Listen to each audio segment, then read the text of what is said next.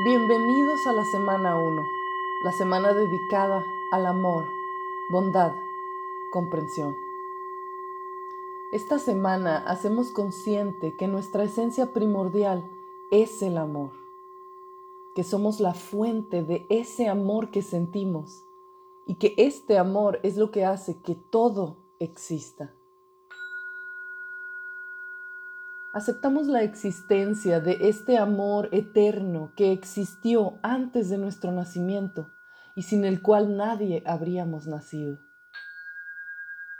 Reconocemos que la fuerza todopoderosa de este amor es tan incondicional que nada ni nadie puede estar en contra de ella, ya que esta fuerza no está en contra de nada.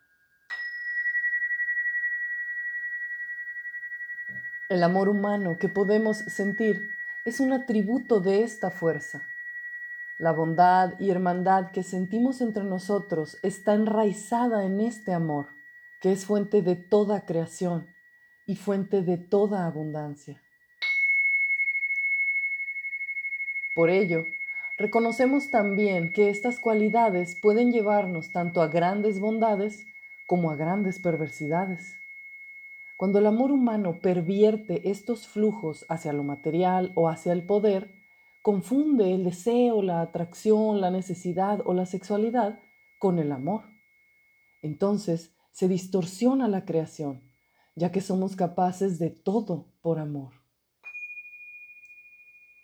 La forma de balancearnos desde el amor divino y no caer en la programación del amor humano es observando ambos polos de lo que sentimos, integrando la energía de mente, cuerpo y espíritu a través del autocuidado, el amar y cuidar del otro como si fuera uno mismo, sin esperar nada a cambio.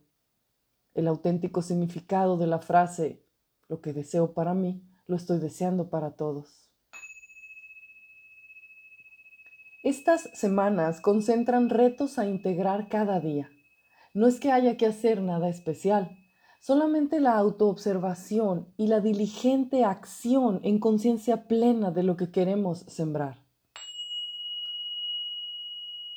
Cada día veremos el pensamiento, la emoción, el sentimiento y la acción que redireccionaremos. Si estamos atentos a lo que está sucediendo, podremos ordenar el caos que se presenta ante nosotros en cualquier forma durante estos días y con la práctica iremos cultivando el hábito de la presencia atenta que acciona desde el amor esencial. Día a día estaremos compartiendo las reflexiones, meditaciones, preguntas a hacernos a nosotros mismos y acciones pertinentes a la energía que se está procesando, rediseñando e integrando esa noche y ese día. La intención directa de la práctica del amor como este estado de ser es que logremos remover lo muerto o mortificante y que como fuente generemos nueva vida en todo lo que somos. Bienvenidos. Comenzamos.